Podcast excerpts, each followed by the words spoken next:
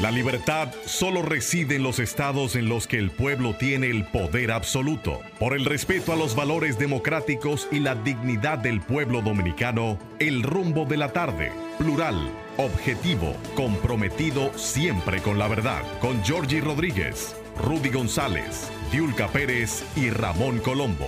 Los poderosos ya están en el aire. Buenas tardes, República Dominicana. Aquí se inicia el rumbo de la tarde con los poderosos Rudy González, Olga Almanzar y Georgie Rodríguez. En la parte técnica, Sandy Guerrero y Juan Ramón Gómez.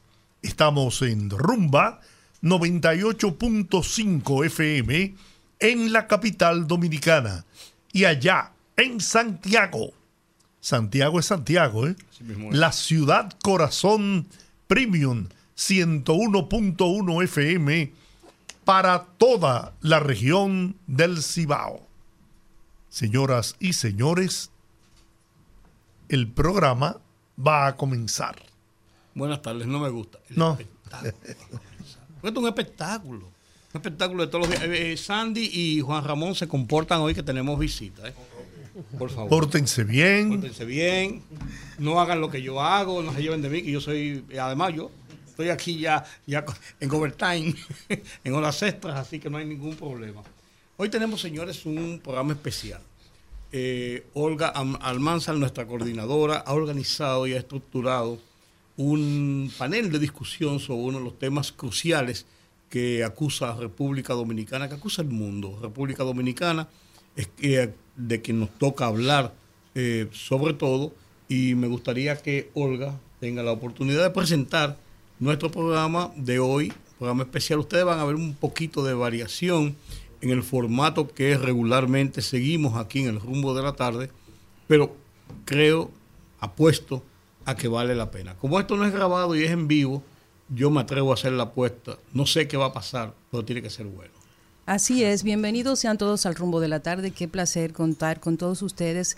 Les prometemos que va a ser una entrega sumamente especial y es que con mucha frecuencia en República Dominicana los temas se abordan, los temas urgentes, se abordan desde una perspectiva crítica poderosos. Con mucha frecuencia temas que son históricos en República Dominicana se les presta más atención desde el tema del morbo de la noticia y con poca frecuencia se ve a un análisis o una propuesta para tratar de desenredar cuáles son los orígenes de estos problemas. Hoy le ofrecemos una mesa ciudadana aquí en el rumbo de la tarde para tratar el tema de seguridad ciudadana. Y para esto hemos convocado a varios expertos en diferentes temas que a continuación le presentamos. Tenemos como invitado aquí en cabina al señor Alberto Sandoval, consultor y analista de seguridad estratégica. Bienvenido. Muchas gracias. Tenemos también a Gineuri Díaz, especialista en temas de defensa y seguridad nacional. Bienvenida, Gineuri. Muchas gracias, muy buenas tardes. ¿Y trabaja en el DNI? seguridad Nacional. y tenemos... Pero Seguridad Nacional seguridad. no solo es el DNI. Y tenemos también para abordar este mismo tema de la seguridad ciudadana desde un punto de vista más científico a través de lo que es la ciencia médica y la ciencia de la conducta, tenemos al doctor Luis Ortega, psiquiatra infanto juvenil, quien es médico especialista en psiquiatría en el Hospital Can Mises de Ibiza, en España, y quien hizo un máster en neurociencia en la Universidad Europea Miguel de Cervantes en España. También es doctor en medicina por el Instituto Tecnológico de Santo Domingo, INTEC. Y más, más tarde se va a unir a este equipo también la Mujer Seguridad, quien es Carolina Ramírez. Así que bienvenidos sean todos. Este es el debate o la mesa ciudadana sobre seguridad ciudadana en República Dominicana. Gracias por acompañarnos. Yo creo que debemos entrar en materia de una vez. Claro. el tema de la seguridad es uno de los temas vitales de la garantía de la paz social en un país. Eh, hay, muchos factores, el tema de los precios, el tema de los servicios públicos, hay, hay muchos componentes, componentes que inciden en la seguridad ciudadana. Sin embargo, el tema a donde enfocamos en República Dominicana y lo hemos enfocado en los últimos tiempos, en los últimos años así, desde los gobiernos que han venido sucediéndose desde finales del siglo pasado, y uno lo dice muy lejos, eso fue hace 20 años nada más. Yo nací en la mitad del siglo pasado, estoy jovencito, o pruebo en eso. Y se oye lejos, pero está aquí cerca.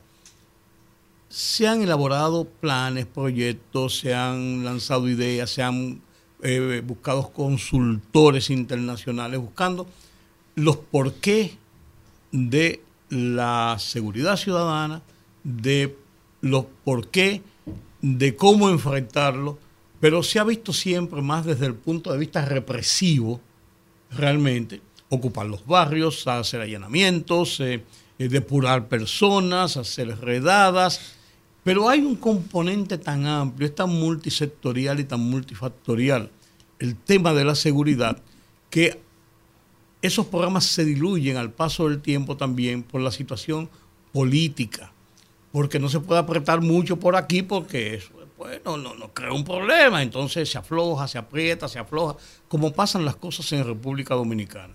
Y uno, uno ve en los últimos tiempos, por ejemplo, los ejemplos de lo que está pasando en El Salvador. Y uno dice, ¿será esa mano represiva, dura, agresiva, lo que necesita República Dominicana? No sé. Ustedes son los que saben que son los, los estudiosos que conocen el tema.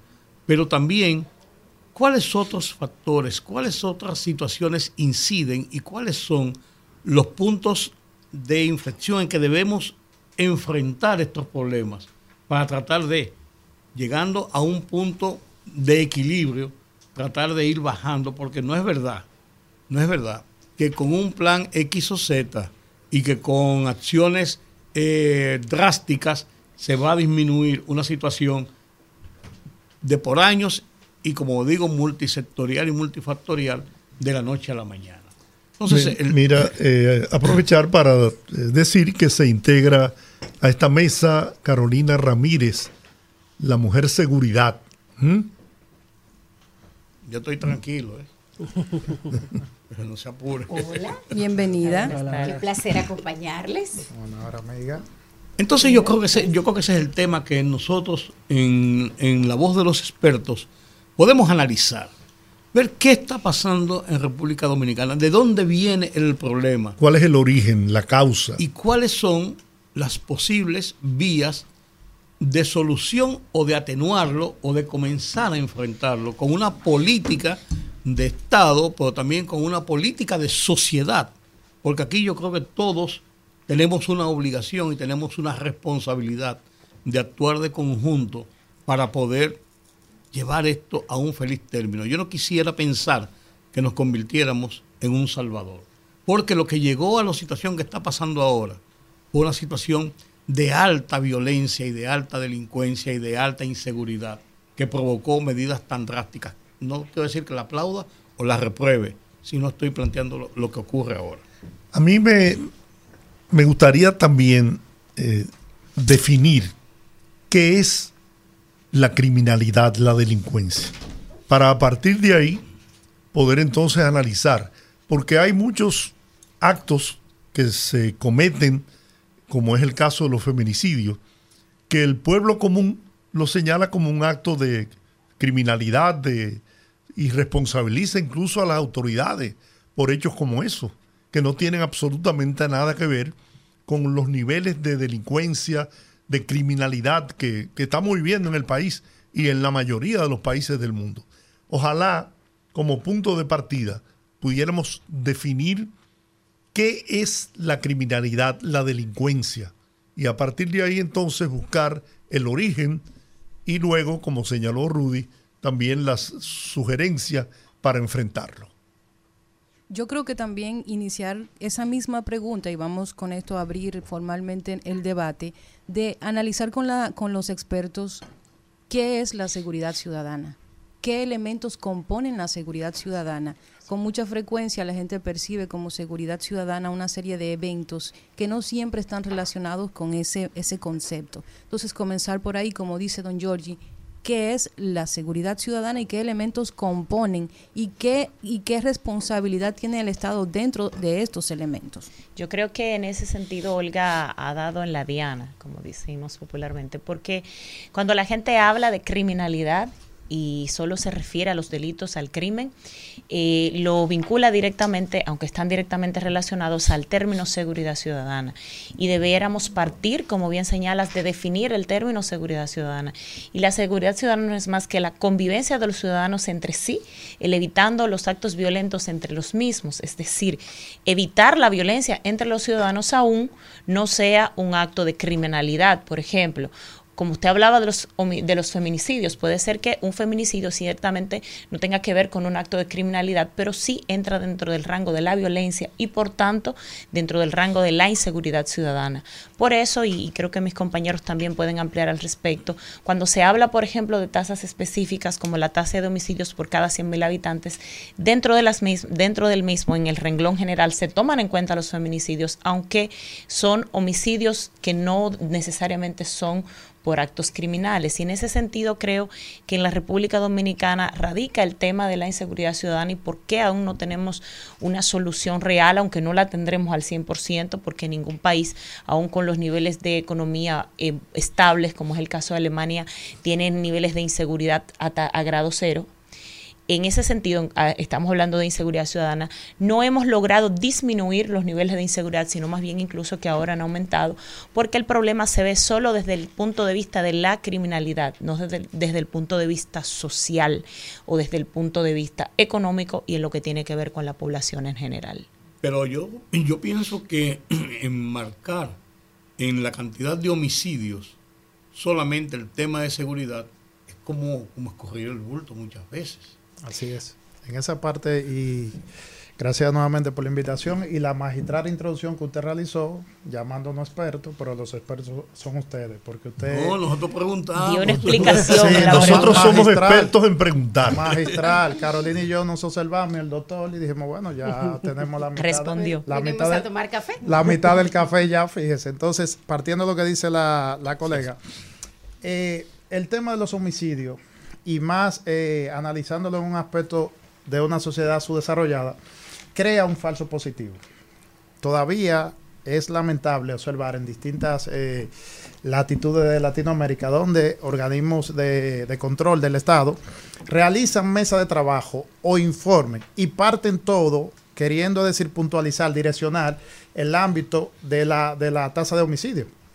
Y resulta que toda la latitud latinoamericana vemos que lo que copa, lo que le ha quitado la paz a muchos eh, países es la criminalidad, que es la integridad, la integralidad de hechos delitivos, pero también de violencia social. Usted muy bien lo puntualizó magistral en el tema de los feminicidios, que están que hay voces encontradas, porque hay personas que dicen que es un tema de falta de política pública, siempre se puede direccionar hacia allá. Ahora bien, hay aspectos que son de índole de convivencia, como bien decía la, la colega. Entonces, todo eso sí se conjuga y eso llega a copar lo que es la psiqui social. Cualquier hecho violento que se potencia, que todo lo consumimos a través de las plataformas redes sociales, inciden en lo que son los índices, es decir, la percepción de inseguridad ciudadana. Pero debemos corregir algo para hablar de seguridad ciudadana debemos irnos primero a seguridad pública, que es la sombrilla, porque seguridad ciudadana es una vía, un carril de doble vía. Es decir, responsabilidad y compromiso social ciudadano y las políticas públicas que van direccionadas desde el ámbito de deporte, cultura, seguridad eh, ciudadana, eh, pública, perdón, desde los orden, eh, de la organismos de, de control y un sinnúmero más de aspectos. Entonces, debemos ya cambiar, ir, cambiando el discurso del tema de los homicidios, porque voy a decir algo, lamentablemente vemos por doquier hechos violentos, de asesinatos y eso, pero hay un tema psicológico y para eso más adelante con el doctor lo vamos a abordar, y es que nosotros como ciudadanos, si un, un hecho en cuestión no es directamente conectado con nosotros, no es que somos indiferentes ante un homicidio. Ahora bien, ese hecho lo vemos y dicen, bueno, según en un hecho en cuestión asesinaron dos personas. Ya eso le compete a las autoridades. Ahora bien, una persona que sale de laborar a esta hora y llega a su vehículo y lo encuentra roto, es una acción de, delincuencia. de delincuencia y eso incide y afecta. Entonces quiero separar eso. Los homicidios y siempre las autoridades deben emitir esas estadísticas, pero ya eso en estos tiempos hay que ponerlo a un lado. Vamos a analizar el contexto. Una acotación ahí. Es muy importante lo que tú dices, que cada vez que hay una acción, que hay un homicidio, que hay un, un, delito, pues entonces, ¿qué hace la comunidad? Que comienza a normalizar esto. y entonces, si vemos en años atrás, si nos vamos en los años 30, los años 40, cuando había una tasa de, de violencia mucho más baja que ahora, cuando pasaba algo, se hacía un movimiento real porque no lo normalizaban, la, violencia, no normalizaban el evento. Aquí ocurren tantas muertes, ocurren tantas violencias que los ciudadanos tienden a alejar y, a como tapar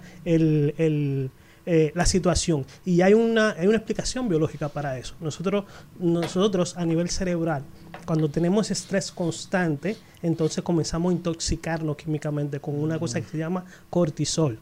Entonces, cuando nosotros comenzamos a tener esos niveles de cortisol a nivel personal y a nivel social, comienzan a haber estas olas de violencia que un roce de un carro, eh, mata a, otro, a otra persona, que la madre eh, eh, le da golpe o mete preso a su hijo, que el otro cantante urbano le, le puñaleó a la... Entonces, esa, esa, esa efervescencia social que, que comenzó y lo vemos mucho más marcado después de la pandemia, porque en la pandemia se crearon el mismo nivel de estrés que un estado de emergencia, que un estado de guerra. Entonces, o sea, se incrementó el cortisol en, los seres humanos. Totalmente, totalmente. Ese año, y eso está en, investigaciones. Eh, hay estadísticas. Está, documentado, se han hecho investigaciones. El nivel de cortisol que mantuvimos ese año, el primer año especialmente, de la, de la pandemia, la incertidumbre, el que me puede pasar, el que no sé qué es, eso hizo que se incrementara las enfermedades de salud mental, que se incrementara la violencia,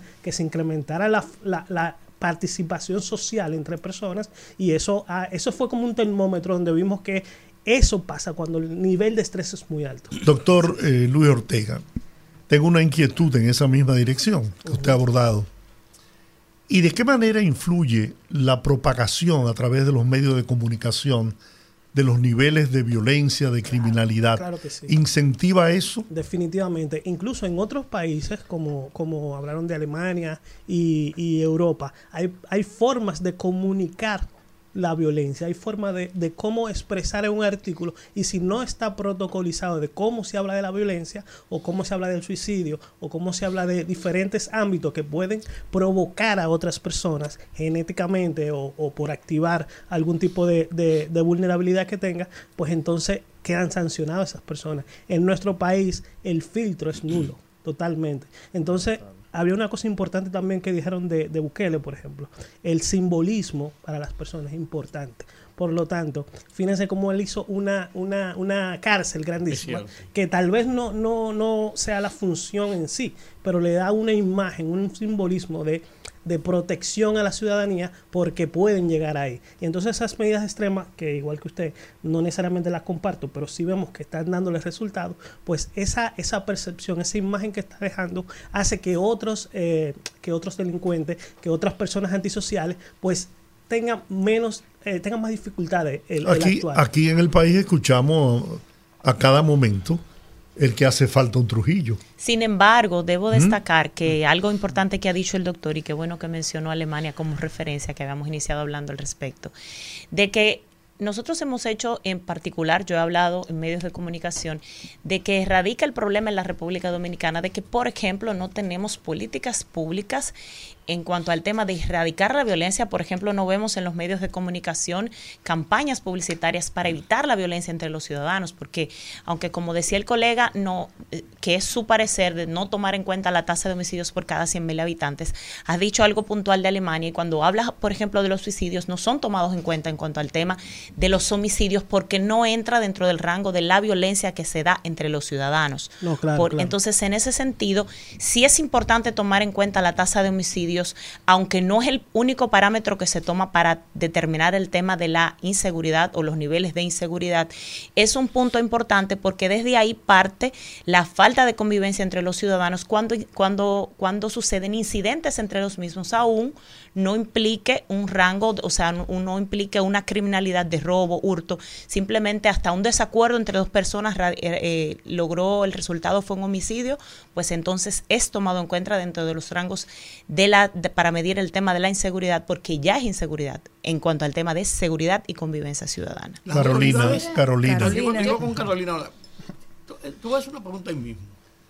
Las autoridades en los últimos tiempos buscan enmarcar el origen, el problema de la inseguridad, de la violencia, de la, de la delincuencia en las calles. Los últimos temas son los ninis. Y hasta lo tienen cuantificado.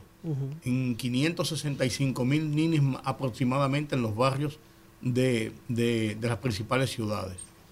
El narcotráfico, el microtráfico, que ahora se ha comenzado una guerra contra el microtráfico, anunciada antes de ayer precisamente. Y se habla, incluso la autoridad habla de 35 mil puntos de droga, se le cuadra la cabeza a cualquiera. Me dice, ¿cómo cuantifican 35 mil puntos de droga? Las autoridades saben dónde están, quiénes son y no, y Y no lo dejan, O sea, y la dejan. ese tipo de cosas. Estamos muchas veces corriendo el bulto tratando de, dar un compás de espera y de, bu- y de buscar eh, pruritos y no enfrentar el problema. ¿Y dónde realmente está la principal base del problema? Yo creo que la principal base del problema, como usted planteaba, está en que hemos ido tan deprisa en resolver el problema que no hemos querido perder un minuto en comprender el problema. Nosotros estamos aquí y se Pero estamos comprendiendo el problema. No. Ah, porque, Pero no es un problema incluso solo de República Dominicana, pasa con la mayoría de los países de Latinoamérica. Y, y mis colegas que están aquí lo sufren eh, eh, eh, conmigo, tanto Sandoval como Yunitis, porque vemos lo que está pasando en los países de la región. Es que estamos tan acelerados en encontrar una solución, en ver cuál es el culpable, que primero no hemos querido invertir tiempo en comprender, como decía Sandoval, la diferencia entre seguridad pública, seguridad ciudadana, seguridad privada y cada una de las dimensiones de la seguridad y entender los niveles de, responsabilidad. Entonces, cada uno de nosotros, con la seguridad ciudadana pasa, en mi opinión, el juego que hacíamos en kindergarten del, del burro, que cada quien está viendo las orejas, el otro está viendo las patas, el otro está viendo la cabeza, y cada uno de nosotros tiene una solución totalmente diferente. Y cada uno lo quiere implementar. Ahora, ahora, en el 2022, es que República Dominicana por primera vez pone en un documento por escrito ¿Qué define República Dominicana como seguridad ciudadana? Pero se puso en un documento, en el decreto, que tampoco tenía que ver con seguridad ciudadana, en el decreto del reglamento del Consejo de Seguridad y Defensa Nacional. Ahí, que era algo que había mandado la Constitución del 2010, y del 2010, 11 años después, no habíamos querido perder un minuto para definir qué es lo que vamos a resolver. Y en esa ocasión, para establecer qué es seguridad nacional, que era lo que interesaba en este decreto, y qué cosas no atañen a la seguridad nacional, de manera colateral salió una definición de seguridad ciudadana que para la República Dominicana, como bien decían eh, Yunidi y Sandoval, tiene que ver con que las personas que están en un territorio tengan garantizado su bienestar, pero su bienestar en tres aspectos nada más. Su integridad física, sus bienes y propiedades. Todo lo demás es otro tipo de seguridad, pero no seguridad ciudadana. Ahora, para que eso pueda darse, debe haber un proceso de institucionalidad del Estado para que se cumplan las leyes y una responsabilidad de cada una de las partes. Entonces, la primera causa del problema, en mi opinión, es que no comprendemos el problema. Esa es la primera causa. Y la segunda es las confusiones. Estamos confundiendo violencia con criminalidad, criminalidad con delincuencia. ¿Cómo hacemos una diferencia para la gente que nos escucha? ¿Cómo podemos ilustrar para que la gente sepa? Cuando pasa un evento de tal tipo, usted puede decir, estamos hablando de seguridad ciudadana. Y cuando está hablando de, un, de esto, está hablando de violencia, porque la gente tiende a percibir que todo cuanto acontece que está vinculado con la agresividad o la violencia es seguridad ciudadana. Y de hecho, no toda la violencia es mala. Hay una violencia que ejerce el Estado desde ese acuerdo de Jean-Jacques Rousseau, en el que cada uno de nosotros cedimos una parte de nuestro derecho para que el Estado la administre en beneficio de la mayoría. A mí me encantaría y llegar a mi casa, porque yo estoy a dos esquinas doblando a la derecha, pero resulta que es de una vía, yo tengo que dar la vuelta. El Estado está forzándome a hacer, eso es una violencia. Cuando nos pusieron el toque de queda, por ejemplo, eso es una violencia. Cuando el COBA o el control de bebidas alcohólicas dice de lunes a viernes tal horario, eso es violencia, pero eso es orden. O sea, no toda la violencia es mala. Ahora, a la violencia a la que nos referimos, es esta violencia que, bueno, ya lo hemos hablado mucho, resultado del, del, triángulo de la violencia de Johan Galton. Hay una violencia estructural que viene desde el Estado, que es una cantidad de necesidades sin satisfacer. No tengo energía eléctrica, no tengo mis necesidades básicas cubiertas. Eh, eh, me dicen que me faje a estudiar, pero resulta que los que yo estoy viendo como modelos son el que se metió a Dembow cero o el que se metió a narcotraficante o el que tiene el punto de droga. Entonces, yo estoy viendo que los paradigmas que hay en la sociedad no son, no se corresponden con lo que me dijeron que, que, que, que, como yo debía comportarme. Entonces, esa es la violencia cultural. Esta violencia en el que nos dijeron la mujer tiene que aguantar, o eh, bueno, el hombre esos pleitos de marido y mujer, y todas esas cosas que van pasando y al final, ¿qué generan lo que tenemos hoy? Violencia directa, un Estado que no cumple su rol y una sociedad que tiene unas expectativas más altas que las que realmente debería tener y realmente a veces incluso no tiene los ingresos para satisfacer esas apetencias, porque ahora el que no tiene un teléfono de último no está en nada. Está detrás. Bueno, la canción lo dice, que si en un año no soy millonario me doy un tiro. Sí, sí. Eso es lo que nos están diciendo. Entonces, ahí viene la violencia directa. Entonces, para cerrar, una cosa es seguridad ciudadana, que tiene que ver con esa protección para bienestar de las personas, sus bienes y sus propiedades. Ahora, lo que la gente le preocupa en la calle es, se llama delincuencia común. Esa, eso es delincuencia común. Que no tiene que ver con, con, seguridad ciudadana. No, no, es un componente de la seguridad ciudadana. Ahora, genera el 33% de los homicidios en la República Dominicana. Porque el otro 66 o 67% de los homicidios se dan, como decía Yunidis, en espacios de convivencia. Ahí están los feminicidios, esa persona, como tú decías, que se que se chocaron en un carro y que entonces termina familiares que se pelean por una separación de, de, bienes, toda esa otra violencia social que hemos tenido en República Dominicana está generando el 67% de los muertos y heridos. Pero en ese sentido... Tenemos, tenemos que señalar que nosotros aquí somos víctimas de la violencia, pero una violencia buena que es la de ir a la pausa para poder cumplir con los compromisos comerciales. Fogarate en la radio con Ramón Colombo. Se titula Votar, una simple costumbre. Todas las encuestas tienen serias deficiencias porque no dicen qué país quiere la gente ¿por qué usted va a votar por ese partido o candidato? La respuesta es el silencio, porque ningún candidato ofrece nada y el votante no sabe a qué país aspira. A lo más que llegaría la respuesta es a un simple porque me cae bien, porque ningún partido tiene plataforma ideológica, oferta de futuro. No hay izquierda, ni derecha, ni centro, ni nada parecido a lo que en el pasado definía a cada partido e identificaba a sus simpatizantes. Por eso, hablar de sistema político ya no tiene sentido y votar es ya simplemente cumplir una costumbre.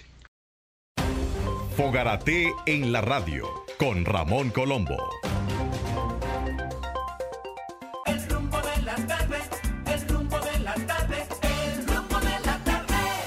Bien, continuamos en esta mesa ciudadana en el rumbo de la tarde y queremos decirle a nuestra audiencia que pretendemos cubrir el espacio completo, salvo eh, dar oportunidad a nuestros oyentes a que puedan intervenir en temas eh, que sea de su interés. Yo quiero eh, plantear algo.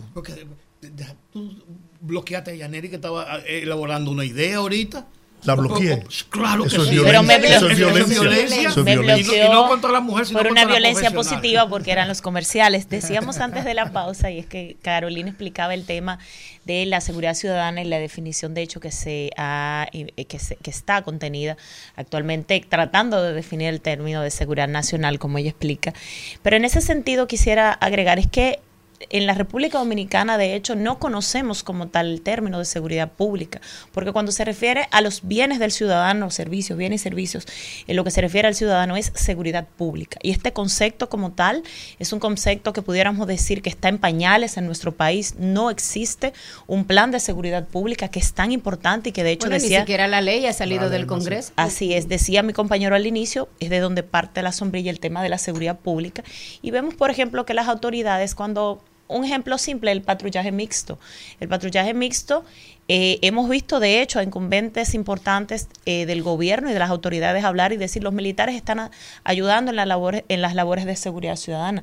Los militares como tal auxilian en la labor de seguridad ciudadana, pero no participan directamente, no lo deben hacer porque no están capacitados para hacer labores de seguridad ciudadana. Están capacitados los policías. Los militares como tal no, no deben participar directamente en la labor de seguridad ciudadana, sí en lo que tiene que ver con el patrullaje, por la naturaleza de su entrenamiento y para lo que están concebidos. Entonces, en ese orden, yo creo que cuando hablamos de la seguridad ciudadana en nuestro país, no debemos dejar de un lado el tema de la seguridad pública. Y ojalá que las autoridades, como bien decía Carolina, pues comprendieran el tema a- en la profundidad de lo que tiene que ver y, y- y el plan y lo que se estructurara en un futuro en lo que se refiere a seguridad ciudadana también incluyera lo que tiene que Yo ver que, con yo seguridad lo que veo pública. con preocupación, perdón, es que en ese mismo orden, el, el gobierno central ha puesto todas sus fichas en la reforma policial como la panacea para solucionar el problema de seguridad pública o seguridad ciudadana o de violencia o de delincuencia del que todos nos Que es parte mire, del por problema. ejemplo- El ejemplo de que no comprenden el, el Exacto. problema. Exacto. Pero- ¿Qué tanta pero- responsabilidad tiene la Policía Nacional como institución dentro del esquema de una seguridad ciudadana? Es que es que es, Es un- parte del es que es, No, no, es- no, tienen una responsabilidad constitucional. Un mandato. Porque ahí tienen un mandato constitucional. Entre Pero a el nivel de estrategia me Entre el artículo 255 y 256 de la Constitución dice que la institución responsable de el orden público es la Policía Nacional. Hasta ahí. Orden público. El rol de la policía es prevenir y perseguir los delitos que se cometan o las acciones contra la ley y someter a la acción de la justicia.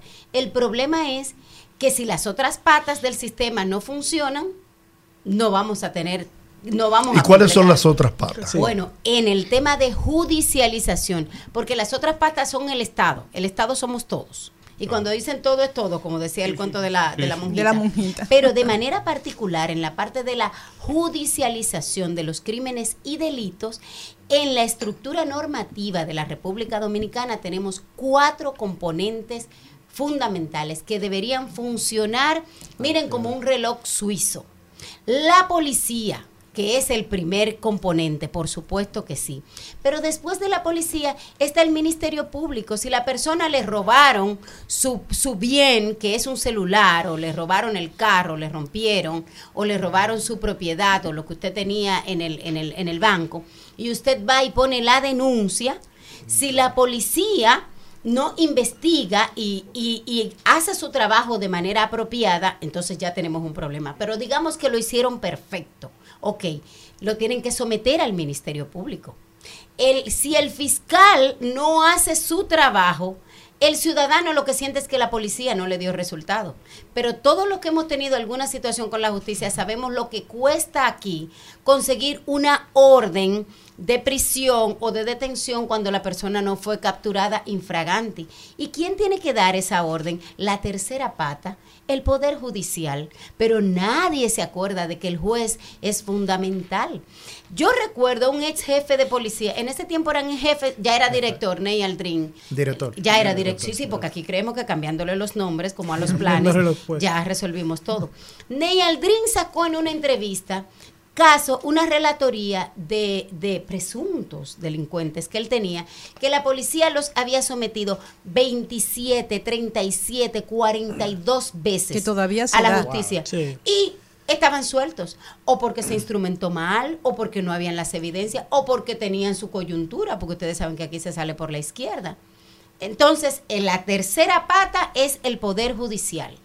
Pero la cuarta pata, y la peor de todas, es el sistema de prisiones. Señores, aquí una gente eh, entra a, la cárcel porque hizo una mala sangre, le dio un pecoso maldado a una gente y sale con maestría en chipeo, tarjeteo, crimen organizado. 60%, 60 de los presos son preventivos según el último informe que se dio. Me lo dices a mí, que dirigí por dos años el sistema de cárceles de menores de este y país. Y ahí voy con la siguiente pregunta. Antes de que vayas, Olga, la siguiente pregunta. Eh, eh, eh, Carolina ha hablado un punto importantísimo en cuanto al Ministerio Público, en cuanto a la dirección de prisiones. Sí, sí englobamos, que es, incluso, yo dije, bueno, pero estamos conectados, es el tema de la Procuraduría General de la República. La responsabilidad de la Procuradora como tal, de la Procuraduría en lo que se refiere al Ministerio Público, la Dirección General de Prisiones y todas esas entidades que dependen de la Procuraduría General de la República, porque si vemos la responsabilidad en la Constitución de la República, de la Procuraduría General de la República, verán que en lo que se refiere a seguridad en la República Dominicana como Estado, contenido en la Constitución, la Procuraduría tiene vital responsabilidad. Entonces, en ese sentido, por ejemplo, si vemos el, el Procurador de la República forma parte, por ejemplo, del Consejo Superior de la Policía Nacional y de los consejos en lo que se refiere a seguridad nacional, pero, pero no se aplica directamente esta responsabilidad. Por ejemplo, el otro día yo hablaba al respecto de lo que tiene que ver con el operativo Halcón 4. La Procuradora de la República y lo digo con todo respeto, pero también con toda responsabilidad. En ese sentido, se le, a ella se le estaba protegiendo de, su integridad, pero quien debe proteger y velar porque se proteja la integridad de hecho de los ciudadanos en lo que le confiere responsabilidad es la Procuradora de la República.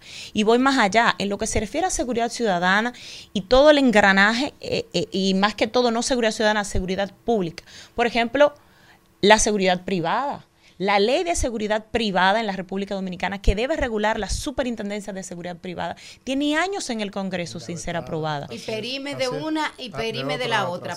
y es por falta de voluntad política. Y en este año pasado, que esto no se habló y quedó como en el aire, el Tribunal Constitucional aprobó una sentencia en favor de las compañías de seguridad privada en la cual se le permite que un empleado de una compañía de seguridad privada, si tiene mayor de 18 años, pueda portar un arma lo cual contradice lo que tiene que ver con la ley de porte de armas en la República Dominicana, que establece que debe ser mayor a 30 años.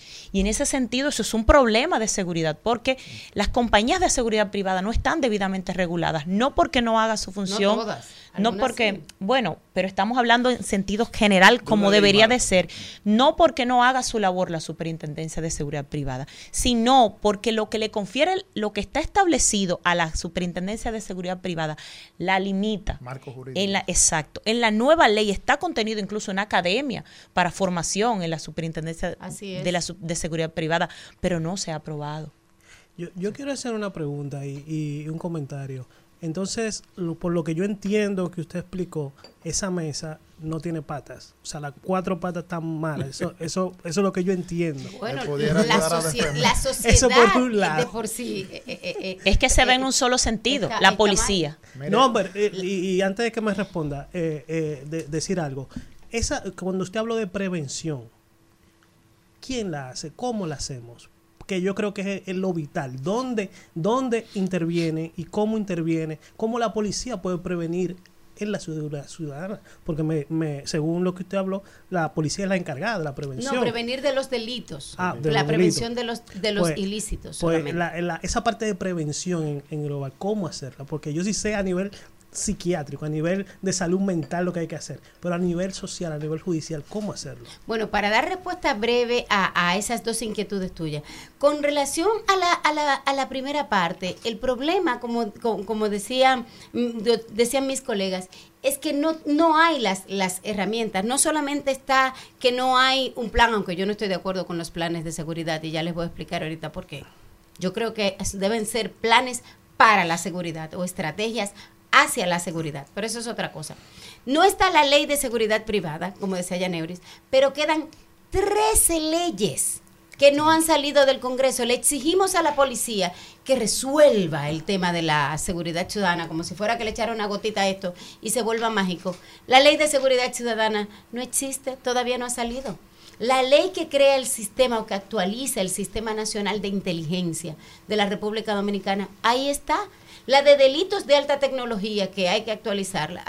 ¿Ustedes sabían que el robo de celular no está tipificado en la República Dominicana? Todavía. Lo- el feminicidio no está tipificado en la República Dominicana.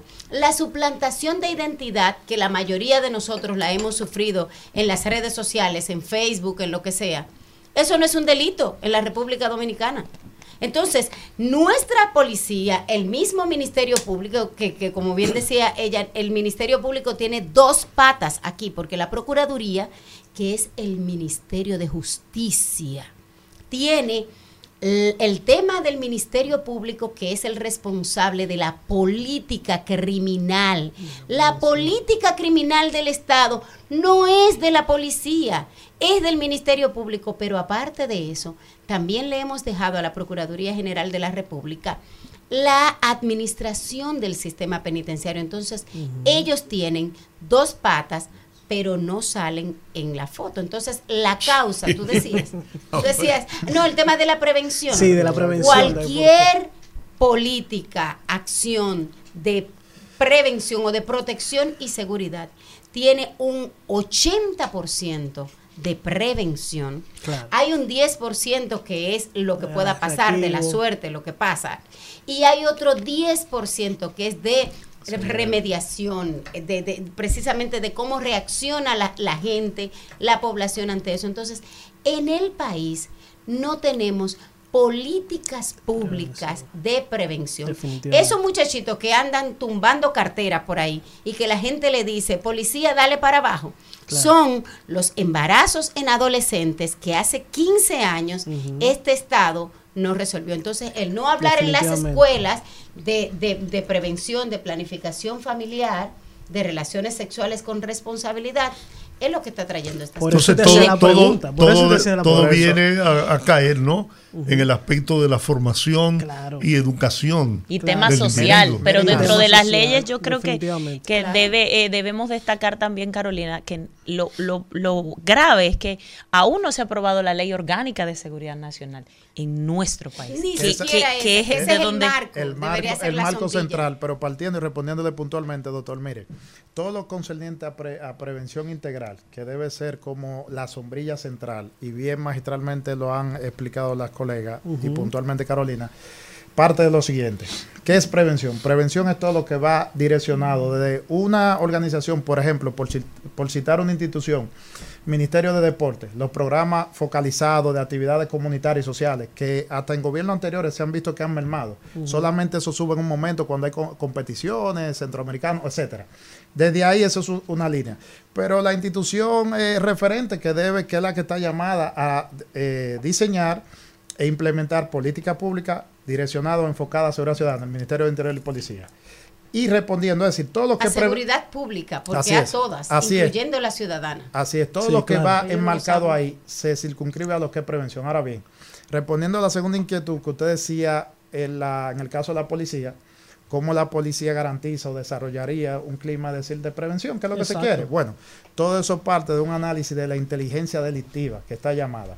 Hemos visto a través de los, eh, con estos esfuerzos que han querido es decir, realizar, donde diseñan planes de las áreas, por, ej- por ejemplo, donde inciden más tipos de delitos. Bueno, eso en base a inteligencia. ¿Y qué va a conllevar eso? Bueno, hay que reforzar un patrullaje, etcétera. Hay que analizar en los sectores cuáles son, que es bien lo magistral, lo explicó Rudy, que las mismas autoridades, quizá en una pifia, contabilizaron y eso es un error mayúsculo, decir que hay una cantidad X de puntos de venta de estupefacientes.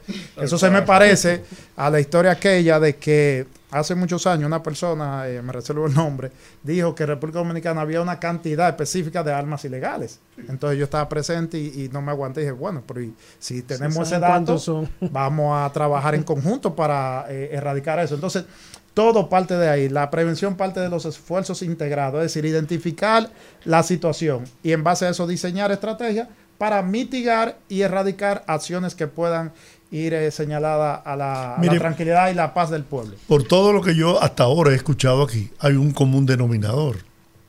Y es el hecho de que hasta tanto no se produzca un consenso nacional de cómo enfrentar ese mal que aqueja a la sociedad dominicana, aquí no habrá solución. Así es, don Jorge. Claro usted que usted no. y yo hemos tenido la oportunidad de conversarlo anteriormente. Claro. Es tiempo ya de que una mesa, pero sin tema poli- eh, político. Sin querer sin politizar tema el nada. tema. Y en estos Y tiempos debe, debe direccionarse hacia 12 años mínimo.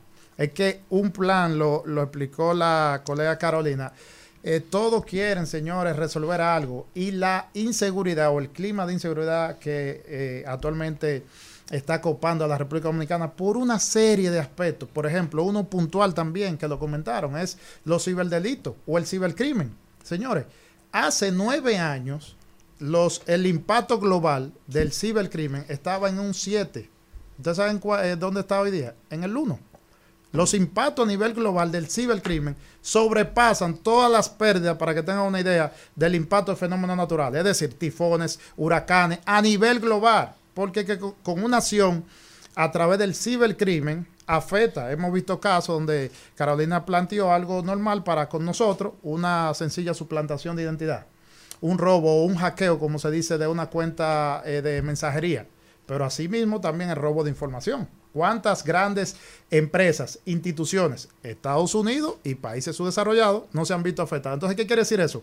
Hay un principio que ya está acuñado y parte del principal organismo de investigación digital de Israel que dice, ya lo acuñaron a partir del 2021, no hay, no existe delito ni crimen que no deje una huella digital. ¿Qué quiere decir eso?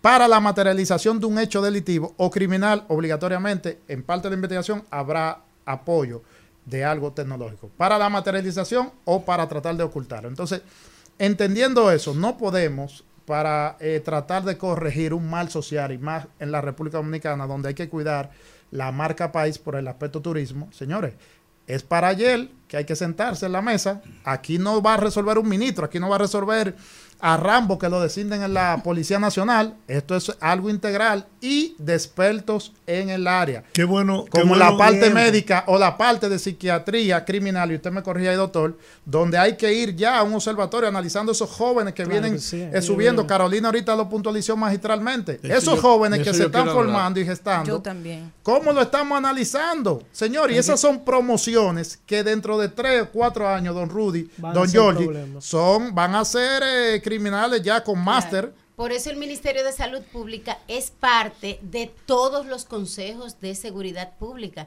El de seguridad ciudadana que no funciona, pero pero está estructurado. Pero no- pero El no se aplicó. Pero ese- es uno de los Sí, no, pero, no, pero hay no se aplicó no porque funcionan. recordemos que en las No, no. 14 medidas que dictaminó el comisionado ejecutivo hablaba incluso de tener un acompañamiento en cada destacamento de un personal de Ah, no, salud pero pública que de hecho que de hecho no se han no se no se aplicó, pero cuando ustedes hablan incluso de las mesas de si se han hecho mesas, recordemos que se hizo una mesa de la reforma de la Policía Nacional y Seguridad Ciudadana en el en el Consejo Económico y Social, de la cual de hecho nosotros participamos, pero no se llegó a un acuerdo porque el principal problema que tenemos en nuestro país es la falta de continuidad de Estado. O sea, hay proyectos, hay planes que ya se iniciaron y a veces el, el- el admitir que están bien y seguir continuando este plan eh, es lo que incluso atrasa este proceso. Porque, por ejemplo, la reforma de la Policía Nacional, y yo lo he dicho responsablemente, no es un proyecto que como tal, aunque esta gestión le ha llamado ya reforma de la Policía Nacional, inició en esta gestión.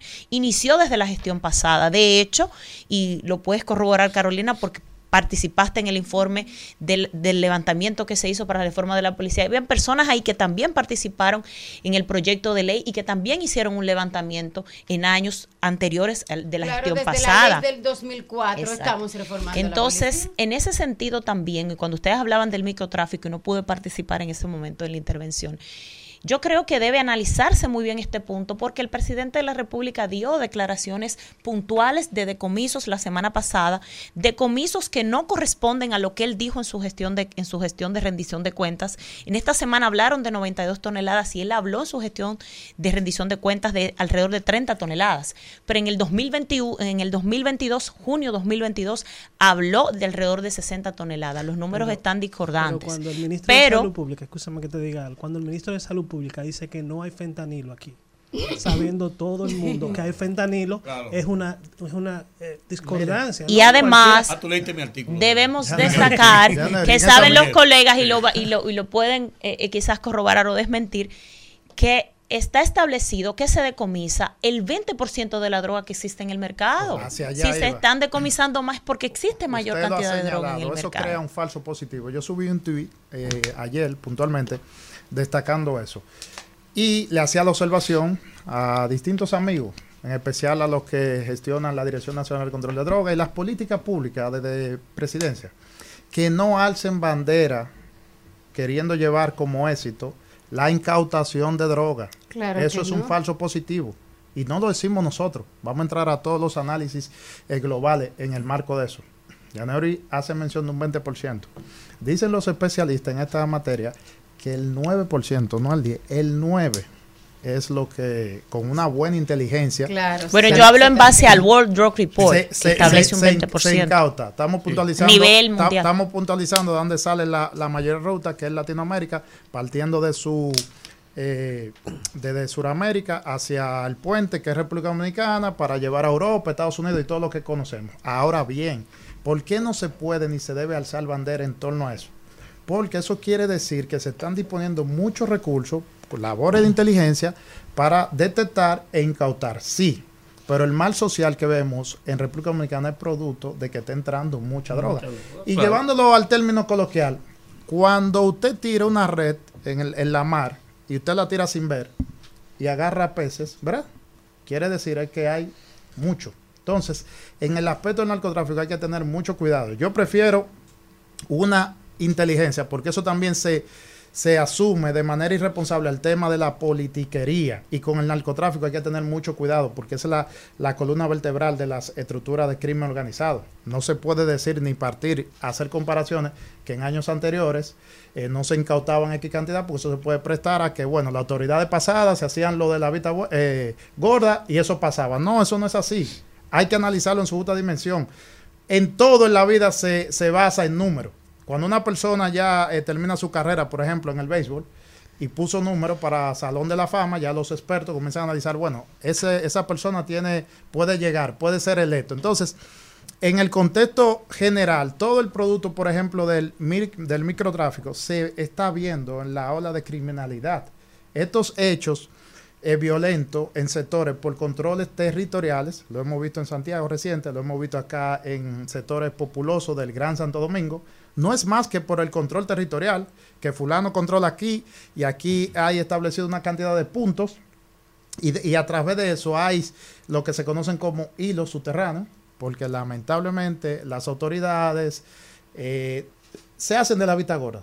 Y no es para nadie un secreto que con una buena inteligencia delictiva se sabe en un sector popular quién controla el punto de droga, quién es el que no trabaja pero tiene unos recursos, etcétera, etcétera, etcétera. Bueno, entre el etcétera, etcétera, etcétera, tenemos que ir a la pausa. Yo comenté aquí en un programa. Y aquí seguimos en el rumbo de la tarde, en esta mesa ciudadana del rumbo de la tarde que hemos convocado para analizar el tema de la seguridad ciudadana. Yo quiero eh, hacer una pregunta al doctor Luis Ortega y quiero rescatar algo que dijo Carolina Ramírez, que me pareció excelente. En relación a las cuatro patas que están relacionadas, eh, eh, que están vinculadas al tema de la seguridad ciudadana y que son vitales para que funcione. Hemos No, a la Sí. seguridad ciudadana no no, vi a la persecución, del y persecución el del delito. delito y el crimen. Pero yo quiero hacer un mea culpa porque cuando yo escuché esa explicación, yo entendí que la ciudadanía ha sido muy dura con el tema de la Policía Nacional porque la Policía Nacional es la cara visible de ese aspecto. Entonces es el vínculo Así es. directo con la población y la gente entiende que todo cuanto acontece en ese sentido está directamente vinculado a la Policía Nacional. Entonces, le hago una pregunta al doctor en ese sentido. Históricamente, recordemos que la Policía Nacional es una institución que nace de la represión, en una época represiva, y que va desarrollándose en el tiempo como una organización que muchas veces representa un escape para la gente que va ahí, un escape económico inclusive, e inclusive una normalización de tener una sombrilla para la, para la propia delincuencia. Vamos a estar claros en ese sentido. Entonces, doctor, hay una diferencia muy, muy dife- hay una, una- una diferencia muy abismal entre lo que es miedo y lo que es autoridad. En República Dominicana no existe una visión de respeto hacia la Policía Nacional. Y yo creo que eso está vinculado hasta con el color del uniforme. Vamos a estar claros, la, la comunicación visual y la, la capacitación de los mismos. Eh, ¿Cómo podemos analizar desde el punto de vista conductual esa relación que existe entre la ciudadanía y la policía y cómo podemos mejorar esa, esa idea que debemos tener de autoridad de la policía dentro de un proceso de reforma que se pretende? Mira, es que estamos exigiéndole a la policía, la cual tiene muy pocos recursos para filtrar a los, a los miembros de la institución, la cual tiene muy pocos recursos económicos para darle a los miembros de la institución y le da muy poca formación y culturalmente ha venido a la población a tener esa percepción de que el policía no sabe relacionarse con ellos, no sabe prevenir el crimen, no sabe integrar los protocolos. Cada vez que hay un, un crimen. Entonces la, la población comienza a ver eso durante años, entonces le pierde el respeto a la policía.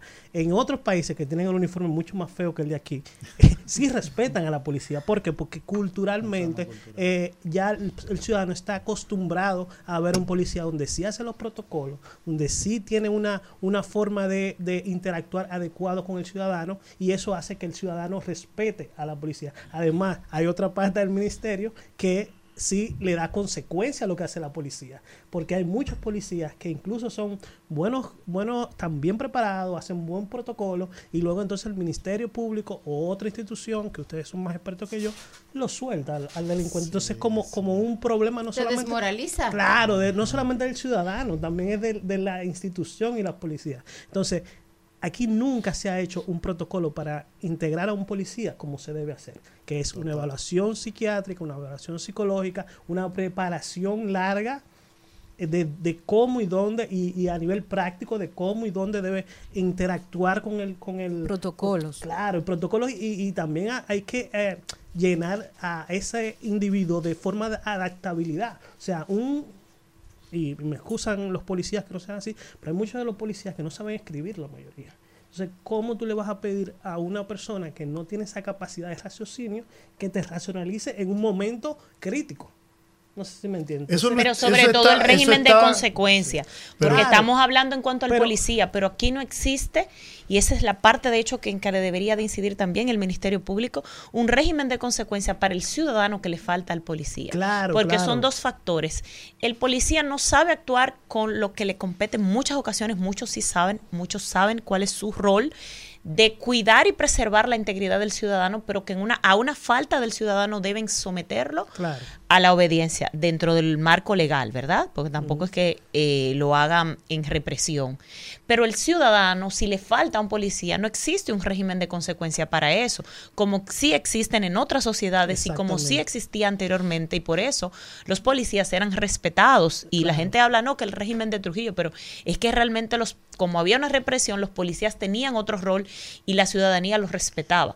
Pero algo también, y yo cuando hablo... No, y fíjense el fenómeno, escúchame, de, de Estados Unidos en este momento. Fíjense cómo ahora están irrespetando a las policías en áreas donde antes eran muy respetados. ¿Por qué? Porque el nivel de, de confrontación constante con ellos y el nivel de, de inseguridad social ha hecho que las, la ciudadanía tenga esa percepción de que puede agredir. a Una, los- a una- y la una ciudadanía, pregunta, perdón, eh, está eh, la ciudadanía está educada en ese sentido. Por ejemplo, incluso Claro, en cuanto al tema de los de tú vas, por ejemplo, y te puedes fijar en un lugar y llega un army, por ejemplo, y una persona está en una fila y realmente un ciudadano le le cede al del army para que pase primero porque Eso. saben que están salvaguardando la integridad de ellos como ciudadanos. Lo mismo sucede con un policía. No es que saben, Entonces, es que se ha hecho la cultura Educados a- en, el, en el cerebro de ese ciudadano que la persona del Army es importante, hay que darle la, la- el permiso, ¿no? Y eso es lo que tenemos que tratar de crear aquí en los jóvenes.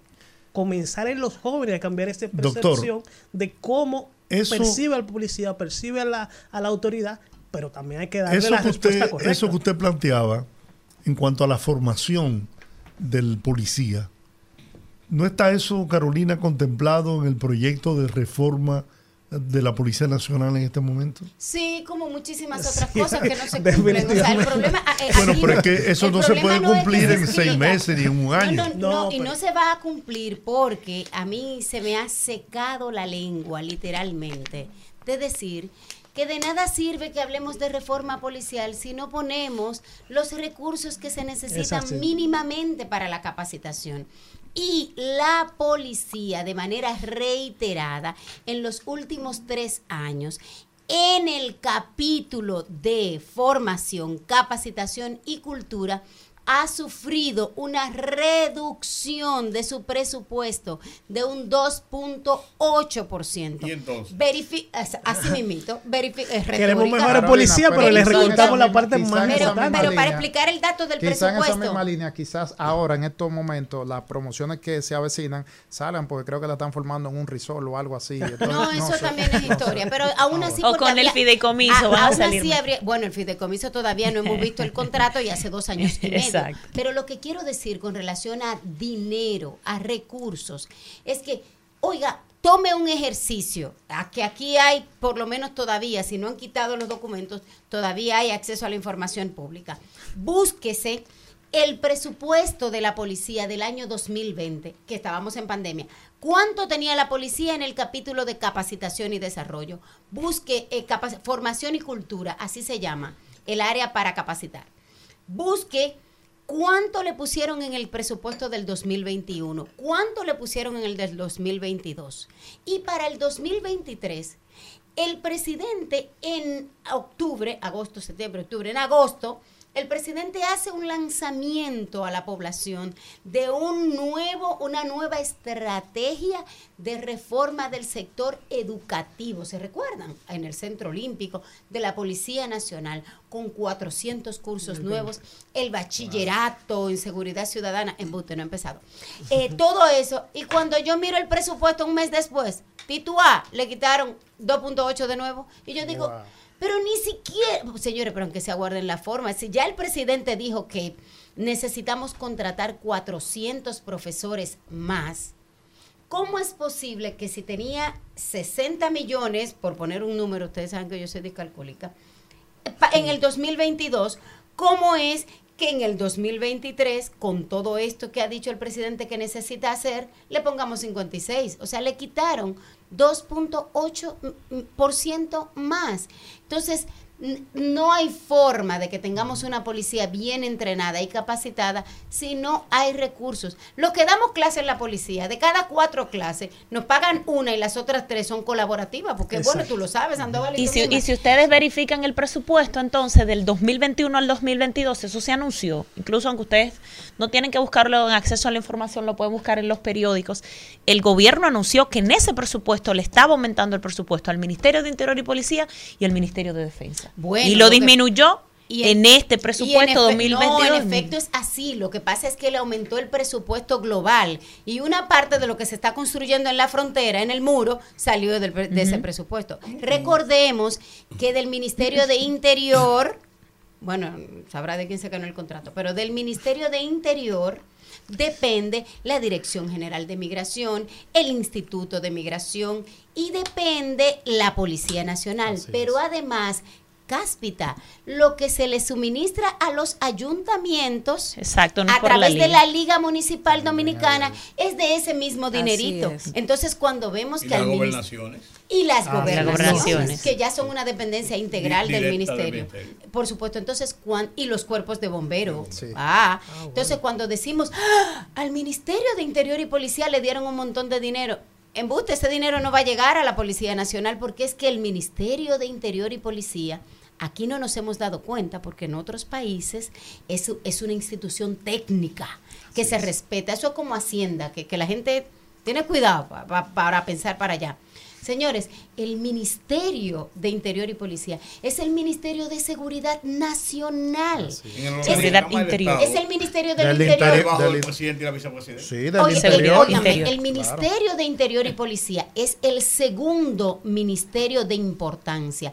En República Dominicana y en cualquier país que tiene un sistema republicano como el nuestro, el único ministerio que está en jerarquía, y lo pueden ver en la Ley General de Presupuesto, es el Ministerio de la Presidencia. ¿Y por qué? Porque se supone que es el Ministerio del Presidente, de general. Después del Ministerio de la Presidencia va el Ministerio de Interior. El Ministerio de Defensa da- va como tres veces después, porque incluso la Procuraduría General de la República está por encima. Cuando a mí Y a me lo que se dicen de que- que Defensa la tiene placa 3. di que, que la seguridad, eh, una deformación. Sí. Cuando a mí me dicen que la seguridad ciudadana se, se le han dado responsabilidad a, a los militares o la seguridad nacional. Mentira del diablo. La seguridad nacional es responsabilidad del Ministerio de Interior. Lo que pasa es que no se han enterado. Y con relación brevemente al punto que tú decías, de que ha sido una revelación para ti el hecho de que solamente atacamos a la policía y nos olvidamos de las otras tres patas, recordemos que nuestra legislación los policías y los militares son no deliberantes, no pueden defenderse por ellos mismos. Se supone que los militares tienen un ministro de defensa que ya es un rol político y que aunque esté en uniforme, somos uno de los cinco países que todavía tienen un uniformado. Pues eso es otro tema. Pero en su rol político puede hablar. Quien tiene que hablar en defensa de la policía es el ministro de Interior, Interior. y el Procurador Exacto. General de la República, que son sus dos jefes Claro. del Consejo Superior Policial, como lo decía Yaneuris. Pero si ni siquiera ellos lo saben, ¿qué vamos a hacer? Nosotros, por ejemplo, aquí en República Dominicana, tenemos, no tenemos una defensa civil, nosotros tenemos un cuerpo de rescate. Porque lo que está contenido en cuanto a lo que es la concepción de una defensa civil de un Estado, nosotros no tenemos una defensa civil. En cuanto a lo de la defensa nacional, defensa civil, defensa militar, nosotros tenemos un cuerpo de rescate. Y todas esas debilidades están latente en lo que se refiere al engranaje de seguridad de la República Dominicana. Pero no se habla respecto, no se trata, no se estudia desde el plano general. Todo se remite a la Policía Nacional. Y la verdad, yo pienso que cuando hablamos de la Policía Nacional en específico, nosotros no podemos simplemente pedir una Policía Nacional capacitada, eh, bien pagada, si realmente no tenemos una Policía Nacional dignificada. Que la carrera policial deseen los jóvenes ser Claro. policía. Cuando no hablo de una gente. dignificación de la Policía Nacional es crear una una, una profesión respetable, que los jóvenes bachilleres quieran ser policía, pero eso no solo se trata de un salario, de una capacitación. algo atractivo. Exacto, porque ellos no tienen beneficios, los policías nacionales, ustedes lo saben, que conocen bien la materia, como tienen incluso otras otras entidades, otra, eh, por ejemplo, como la Fuerza Aérea, que casi si tú si tú estudias a los militares y le preguntas, casi todos quieren ser de la Fuerza Aérea porque tienen beneficios que no tienen, por ejemplo, los policías, que no tienen la de la Armada, que no tienen el Ejército. Pero es otro rol diferente el que desempeñan en cuanto a la Policía Nacional, que sí es importante en cuanto a la seguridad del interior del Estado. Para tu información, Carolina, mañana el, en la agenda del presidente, el presidente Luis Abinader encabezará la entrega de certificados a 757 policías del programa educativo complementario Derechos Humanos y Convivencia Ciudadana, que desarrolló la Comisión Técnica para la Reestructuración del Sistema Educativo de la Policía Nacional. Sí, claro, solo que la mayoría de esos se han formado con colaboración. Hemos tenido que tomarle aulas prestadas a las universidades que nos han apoyado y la mayoría de los profesores que han prestado servicio ahí lo han tenido que hacer de gratis. ¿Y cuánto, porque y cuánto no hay esos, recursos Y han ido al hotel. para ¿Y cuántos de eso. esos 700 policías son 57. activos? ¿Cuántos son? Si se han capacitado en el 700. hotel. ¿Cuántos de esos van a ir al campo a, el accionar Miren lo que aprendieron? Bueno, eso habrá que verificar, pero otra cosa, esa capacitación son cursitos y talleres. no vayan a Exactamente, creer que por es eso una mismo de- Pero ¿y el resort? Miren Eh, algo. Señores, lo del resort, eso es, eh, es, un, es un- Carolina, una mira. leyenda, leyenda urbana. Pero o sea. yo, yo, yo, quiero, yo quiero recapitular algo. Pero se está haciendo algo. Claro que sí. Hacia allá Eh, iba. Hemos avanzado con Claro relación a lo que hemos tenido tradicionalmente. Claro que por sí. Dios. Don hacia o sea, allá solamente avanzado. estamos viendo el lado oscuro de la luna. Hacia allá iba. pero la luna tiene un lado también de luz. Hacia, Claro. No todo allá está iba. malo ni todo está. Hacia allá iba. Miren, ¿qué ha faltado dentro de toda esta, esta lluvia de, de análisis que hemos realizado y que otros eh, líderes de opinión y especialistas se han montado ahora, han comentado? ¿Qué sucede? ¿A usted no le llama la atención la extrañeza, vamos a decir, del contexto de que, ojo, lo han llamado en un momento transformación policial y reforma? El concepto idóneo debe ser transformación, no reforma. En ese aspecto, lo concerniente a la policía. Pero no existe un portal web donde un ciudadano pueda ver, por ejemplo, en el caso de unas mesas o las comisiones que han trabajado, no existe. Y un proyecto de esta naturaleza debería tener un, un portal web donde los ciudadanos sepan en presupuesto, en alcance. Fíjese eso que le envían a usted como periodista, una nota de algo que se va a realizar mañana. Eso debe estar colgado en redes sociales, en un portal, ahí.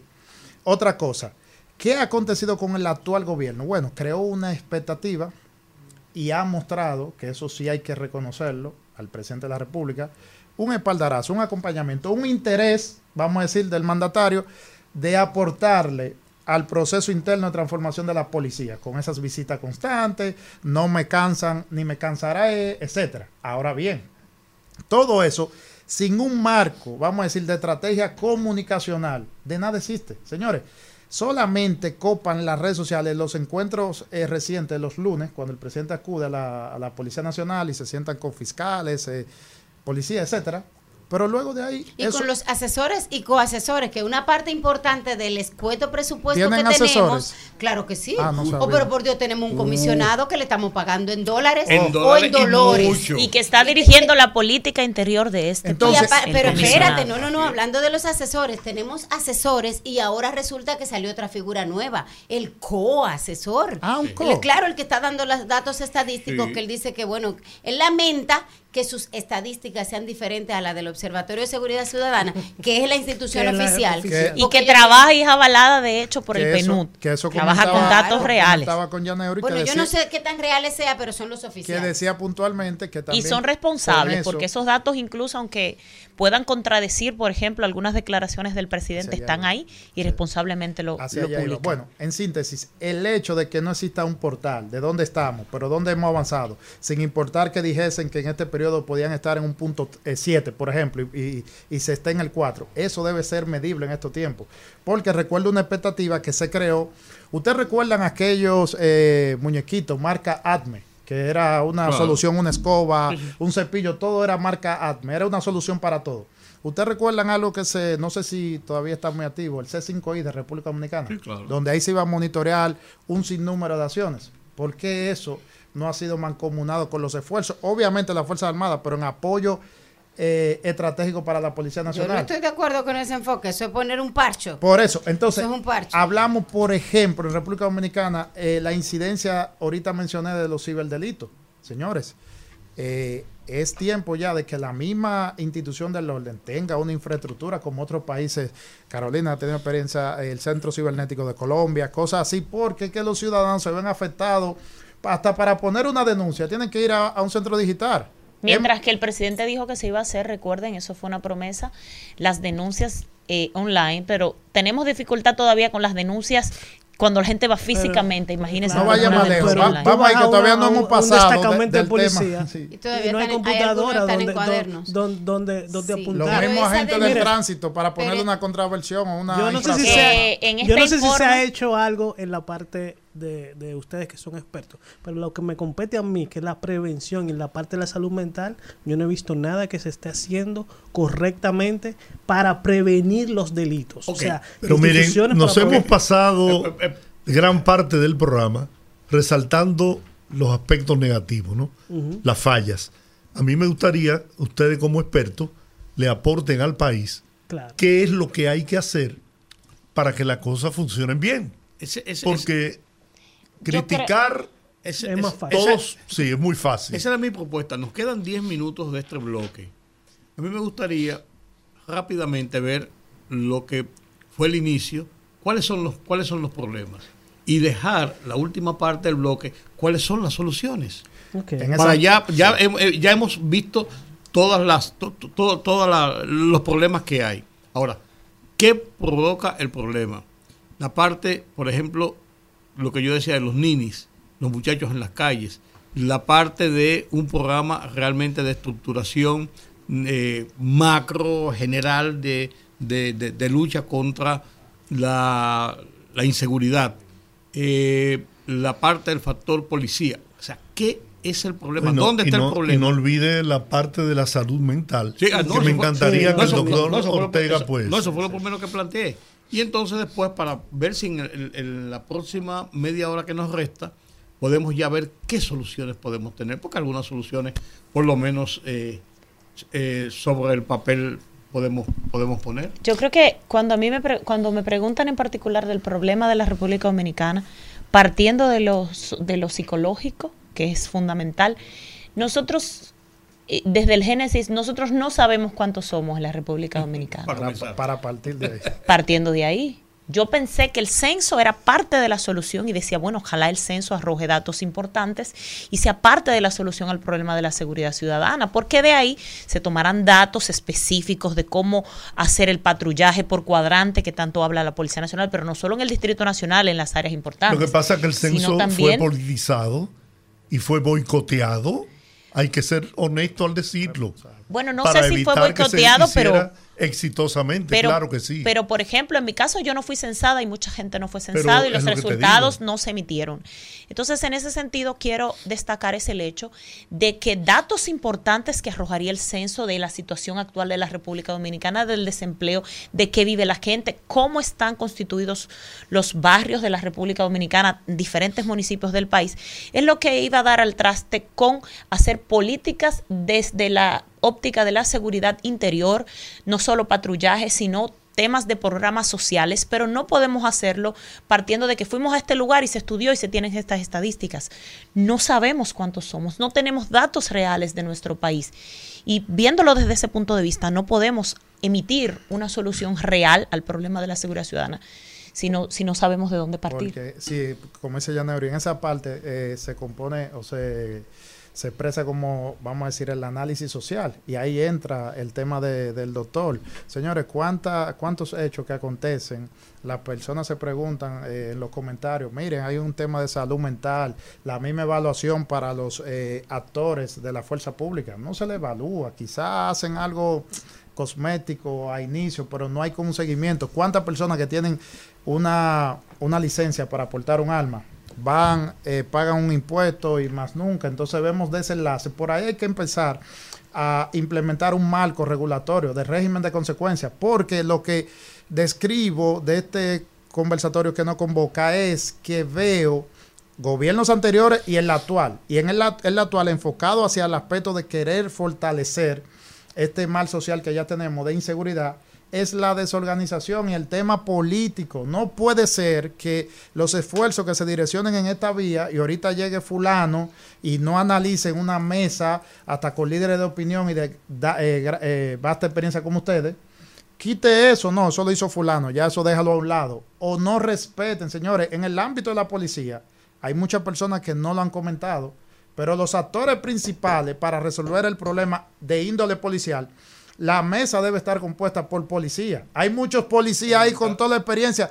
Le gusten a algunos tomadores de decisiones o no. Los policías son los que tienen que resolver sus- su asunto policial acompañado de expertos. ¿Usted han visto en una mesa de esa estratégica de tanta preponderancia un especialista al nivel del doctor en un tema enfocado a la, a la, al tema médico. No lo ven. Quizás si una especialista del nivel de Carolina hace un planteamiento, ya la pueden sindicar de una manera que está haciendo una crítica. No, no, échala a un lado, etcétera. Entonces, eso hay que cambiarlo. Hay que organizar para iniciar y poner un plan, es decir, marcar un- una ruta, un plan, un plan a seguir, y debe ser eh, direccionado hacia un periodo, sin importar que haya un cambio de ministro, un cambio de gobierno, porque la inseguridad es una realidad y eso le, ha quitado la paz a la República Dominicana. Entonces se suman el tema, que es lo que a mi entender le ha hecho mayor daño, el tema político. Ahora un hecho, señores, hay personas, bien decía la introducción de Giorgi, hay estructura en nuestro país de incrementar, de crear percepción, es una realidad. Agarran hasta unos cortos de asalto de otras latitudes. Muchos de esos casos han acontecido hasta en Colombia. Y lo publican, señores, hasta O influ- pasaron lo- hace varios años. los aquí. llamados influencers, que muchos son eh, por encargo, lo ponen a correr y eso crea una percepción lógica de inseguridad, pero eso debe tener una sanción, régimen, consecuencia. Porque si una persona con una cantidad significativa de seguidores le da quiesencia a algo que no es, señor, usted tiene que tener una sanción. Entonces, por ahí debe iniciar todo. Vamos a organizar para entonces eh, tomar el plan de ruta a seguir y tratar, ahora que tenemos tiempo, para retrotraer lo que usted decía, Rudy y el doctor, para que se quite a un lado la, el plan Bukele, porque son indistintos, son situaciones, somos latinoamericanos, pero es totalmente Claro. distinto. Ese tema de esas pandillas con el tema de la delincuencia organizada en nuestro país. Claro, son temas uno- distintos. Pero eso, es, eso es, mira, en este momento, la, lo que se le quiere sembrar al, al pueblo dominicano es que aquí no hay seguridad, que la vida del ciudadano no vale nada. Y eso es falso, Tierra de nadie. tierra de nadie. Y están, hay líderes, y voy a tocar el tema político, que están queriendo venderle al país el que al reclutar a esos pasados generales que tienen su historia en la República Dominicana, esa es la solución que le están planteando al país. Nada más falso. Entonces, por eso yo insisto en que hasta tanto no haya un consenso nacional, un acuerdo en este país de todo el liderazgo político, religioso, empresarial, en todos los sentidos, aquí no se va a lograr avanzar. Porque esfuerzos se están haciendo, Sí. pero grandes esfuerzos. ¿eh? Y el actual presidente de la República ha demostrado voluntad política para tratar de transformar la Policía Nacional y todas las estructuras de los organismos que tienen que ver con las, las garantías ciudadanas. Pero es el llanero solitario. Totalmente. problema. Pero muy solitario. Muy solitario. No, y- Pero, la, pero la ciudadanía Yo- sí yo- tiene temor de su seguridad aquí. Claro, porque la Claro. La percepción gente, la de gente está aterrorizada. Sí, Claro. La Sí, es una percepción de inseguridad está entre un 78 y un 82%, Así es. aunque la victimización no pase de un 37%, Claro. pero la- lo, lo que la Lo gente que se percibe, siente, es su realidad. esa es su realidad en su cabeza. Cuando, cuando Rudy hacía eh, el- la, la pregunta, yo reflexionaba que lo que hay que decir es, Señor, perdónalos porque no saben lo que hacen. Pero no es este gobierno, no, señores. Es como dicen los gringos, el establishment. Señor, es que yo, eh, ¿quiénes- por eso yo no trato de marcar las Oiga, cosas en un exacto. gobierno. Señores, ¿quiénes proceso. están tomando las riendas de todos los sectores importantes de la vida nacional? de la República Dominicana en todas las áreas, en el gobierno, en el sector sindical, en el sector empresarial, en los líderes de opinión. Es gente, son personas que se formaron entre los finales de los 60 y el año 2000. En ese tiempo, en República Dominicana, ¿qué era lo que se estudiaba? Derecho, medicina, Arquitectura. psicología, arquitectura. Magisterio. Aquí se estudiaba ciberseguridad. No. No.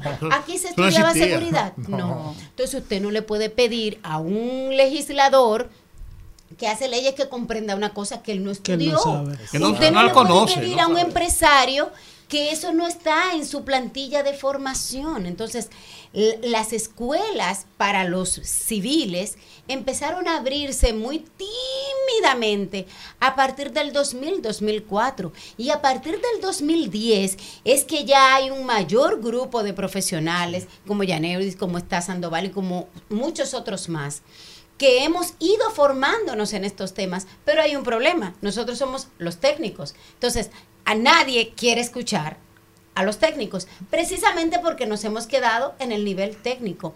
Los temas de policía y los temas de uniformados, ya sean militares, policías o incluso la seguridad privada, no la pueden decidir ni trabajar los mismos uniformados.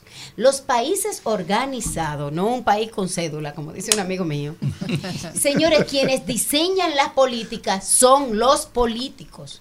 Por eso cuando yo veo, dije que la sociedad civil me está detractando a los políticos, no, no, no, no, no. Los profesionales de la política son los políticos. Y no hablo de la politiquería, ni hablo del partidarismo, no. Hablo de la formulación de políticas públicas. Pero hasta en su empresa privada usted tiene políticas de cumplimiento, políticas, normas de calidad. Entonces, quienes tienen que diseñar la política nacional en cada una de esas áreas, seguridad pública, seguridad ciudadana, seguridad alimentaria, la que sea, deben ser especialistas en el sector civil.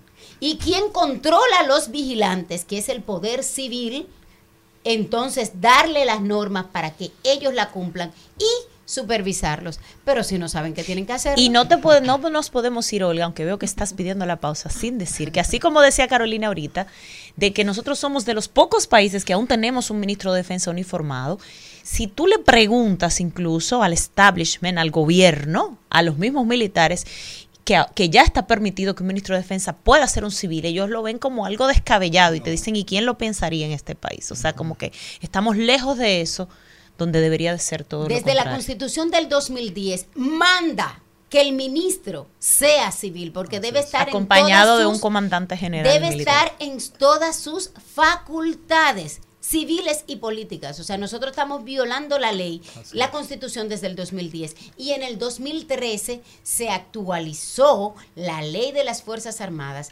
para que haya esa estructura política que es el ministro de Defensa y esa estructura militar que son las Fuerzas Armadas comandadas por un comandante general conjunto que dirigiría las tres fuerzas. Ahora vamos a la pausa como un comandante general. Señores, yo quiero. eso es tan así que a mí me dijo, perdón. Ah, okay, ah, no, es que te dicen que descabellado. Te dicen que descabellado. Bien, estamos de regreso en este programa interesante por demás.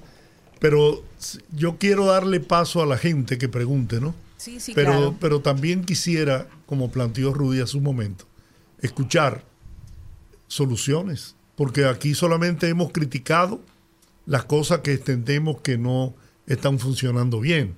Pero es importante oír de estas cabezas tan bien amuebladas cuál es la, la solución. Y, por, hacer, un, hacer una adenda, hacer una adenda a esa introducción de, Don Giorgi, que eh, quizás también enfocarlo un poquito en la parte eh, de salud mental. Claro porque yo pienso que hay una conducta antisocial ampliamente investigada por la psiquiatría y que yo creo que parte del problema que deriva en este tema de la seguridad ciudadana es precisamente un tema de origen de las estructuras sociales como la familia, la comunidad y otras y otras áreas en donde el individuo se desarrolla y que si no tiene un adecuado desarrollo, entonces vemos esta, estas situaciones que vinculadas a lo que decía Carolina como eh, demandas insatisfechas puede detonar la conducta antisocial. También eh, eh, orientarlo en esa hay, vía. Hay, hay aspectos genéticos, por ejemplo, ¿eh? en, la, en, la, en la formación de un, de un criminal. es interesante porque eso lo, lo discutimos desde, que se comenzó a crear y a ver como ciencia la parte de salud mental y psiquiatría, porque hay un tipo de personalidad que se nace, que es el, el psicópata esa persona tiene genes que pueden desarrollar ese tipo de violencia. No quiere decir que todos los que tengan rasgos psicopáticos o que tengan alguna tendencia psicopática van a producir violencia, porque el ambiente, la parte, hay una cosa que se llama epigenética, que es como, como se va cambiando nuestros genes según el ambiente en donde nos desarrollemos. Si nos desarrollamos en Singapur, donde nos van a cortar las manos si robamos, es muy difícil que un psicópata que le guste robar vaya a robar porque el ambiente hace que no prendan esos genes. ¿Qué pasa? Hay otro tra- trastorno de personalidad que es parecido, que se llama antisocial. Esa persona no nace así, sino que lo forma la sociedad y hace que nosotros tengamos problemas para mantener lo que son las reglas y las normas comunes. No tienen esa capacidad de autocontrol y solamente piensan en su beneficio propio. Por lo tanto, el objetivo de él va a ser el único en el mundo. Y si tiene que robar, si tiene que matar, si tiene que violar, si tiene que delinquir, pues lo va a hacer sin remordimiento, que es una parte que tienen estas características en, esta, en estos trastornos de personalidad. Eh, es, y, es, y, y- y hablando de las soluciones, es muy importante. Pero, pero Te- antes que tú digas, es muy arraigado ese, ese sentimiento, esa situación.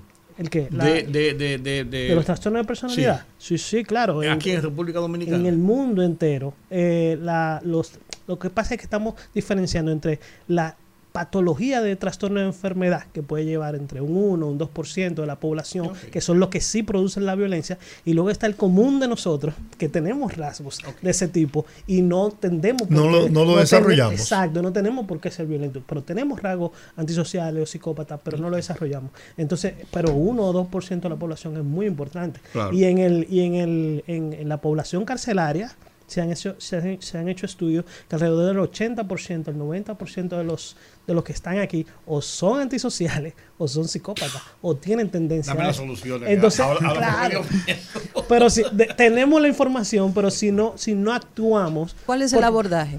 Claro, el, el abordaje desde el punto de vista de psiquiatría es tener un departamento en cada pata que hablamos que tenga que ver con seguridad y salud mental, Así que es. puede intervenir prácticamente, no teóricamente, las, las condiciones. Por ejemplo, eh, Carolina, que, que creo que hoy que fuiste la, la directora de prisiones de, de, De los menores de en los conflicto menores, con la ley. hay 400, 300 y pico En de, ese de momento menores. teníamos una población entre 600 a 700, dependiendo. Creo que ahora está entre 400, 450, me dijeron. Eso es una población pequeña, esa población se puede intervenir y sacar a los que sí podemos eh, eh, intervenir y tener resultados, claro. Y si tenemos resultados de 200 personas que están muy vulnerables al ser delincuentes, pues entonces lo podemos hacer. Y eso no es tan costoso como nos va a costar si lo dejamos crecer desde la- del ambiente. En la policía, por ejemplo, algo práctico que no hacen es cada policía que usa su arma de fuego tiene que llevar un, un tiempo psicoterapéutico, porque hay que determinar por qué lo hizo, cómo lo hizo, cómo lo afectó usar esa arma de fuego. Aquí nadie va. Pero la- salud de psiquiátrica el- no es una el prioridad. consejo, no, el El consejo de, entorno. de la, la superintendencia de seguridad eh, eh, eh, y riesgo, la superintendencia, ¿cuál es la CISALRIL? La CISALRIL. Sí, riesgo, Sí, laboral. sí. Perfecto. Resulta que la CISALRIL ya le aprobó a la policía el año pasado como riesgo laboral ese servicio, el servicio de ser atendido por cualquier trauma que pueda tener. Claro, Y sin embargo, sin embargo, esta es la hora que los policías no lo saben. Pero la Pero- seguridad Pero no que no lo saben. Y, Quiero y eso es doctor, excusa me la interrumpa, para que sea con la idea, que es la parte eh, de, de salud. Quiero recomendarle a la amable audiencia que nos ve y a todos que cuando tengan la oportunidad, eh, los que la vieron, la vuelvan a, a ver en el contexto de la película El Joker. Esa película está en todos los foros de, de alto de estudios estratégicos. Recientemente estuvimos analizando en un contexto internacional y llevan a eso. Entonces, la conducta del Joker, es decir, de lo que se describe, hay que verla de manera analítica. Es psicópata, pero también es un antisocial. Y los desenlaces de los hechos que materializa es producto de lo que el doctor magistralmente ha explicado. Así que le invito a los eh, ma- amables eh, oyentes y televidentes que cuando se interesen para que la analicen, porque conlleva mucho a un análisis de los aspectos criminales. Y, y por decir, esas son cosas prácticas y solucionables que se pueden hacer. Y estoy poniendo ejemplo para que para verlo en forma global, ¿no? ¿verdad? Pero no es solamente que el policía vaya al psicólogo, que también se haga una auditoría a ese psicólogo, qué es lo que está haciendo con el policía.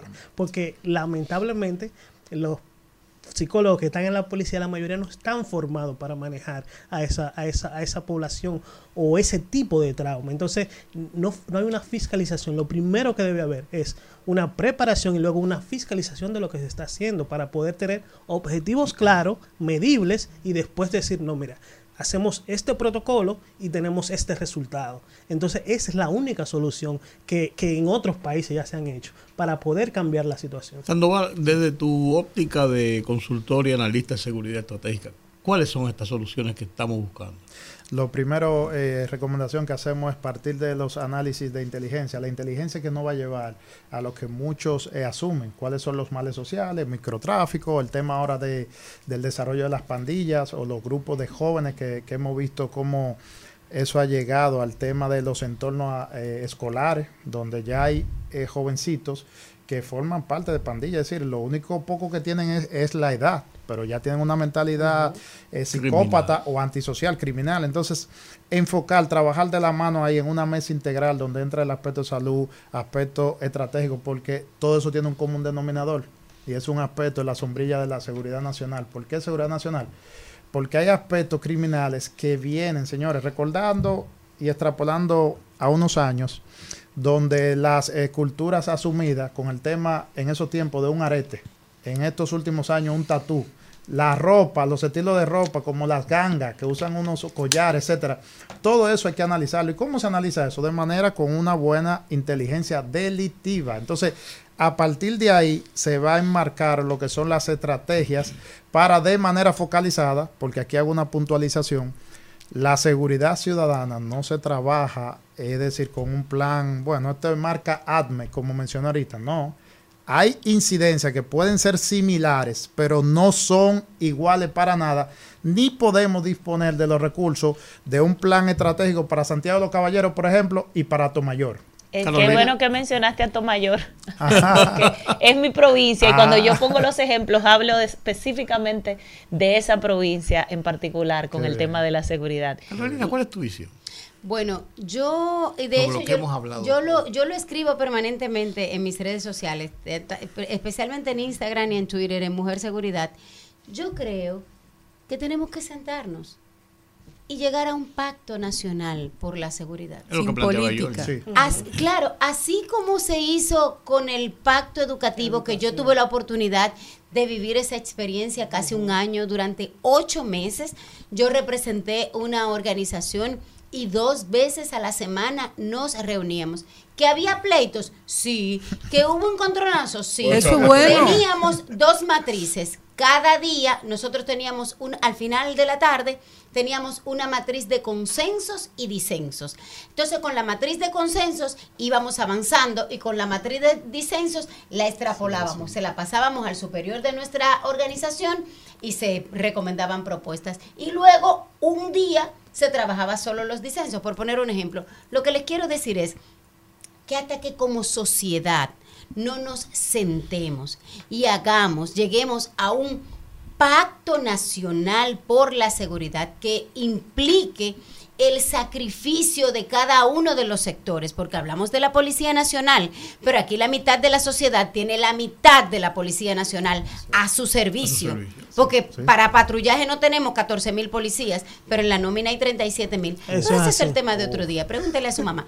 Entonces, no, pero no, pero es verdad. Entonces, un pacto nacional en el que el sector privado diga eh, qué va a aportar, cuál es el problema, Claro. pero en qué voy a aportar, en el que el, sector gubernamental, el sector político, y que ese pacto nacional sea amarrado a una ley, así como la Estrategia Nacional de Desarrollo, y que incluya una reforma de la policía a largo plazo. Porque, como bien decía Georgie, no todo está tan oscuro ni tan gris como pensamos. República Dominicana está en, el nivel de seguridad, a pesar de lo que nosotros creemos, mejor que la mayoría de los países de la región. Hasta el año 2019, nosotros llevábamos seis años con una tasa de homicidios, que es el índice internacional, no porque nosotros Sí, quisimos, sí, con no, el que no, se claro, mide claro. una tasa de homicidios por menos con menos de un 10 por cada 100 mil habitantes. Y tome- ahora está en un 13. Bueno, Daniel Pou dijo que no contaron los intercambios de disparos. pero bueno, 13.7. 13.7 por ahí. Bueno, señores, cuando Na- Nayib Bukele tomó la decisión y el Congreso le autorizó, la tasa de homicidio estaba en 87. Entonces, el señor presidente tiene un alto interés en que se resuelva o que se atienda el tema de la Policía Nacional. Es una preocupación. Realmente hemos avanzado, no estamos tan mal como pensamos. Ya la normativa está, se han aprobado muchísimos decretos, pero pongámoslo En ejecución. en ejecución.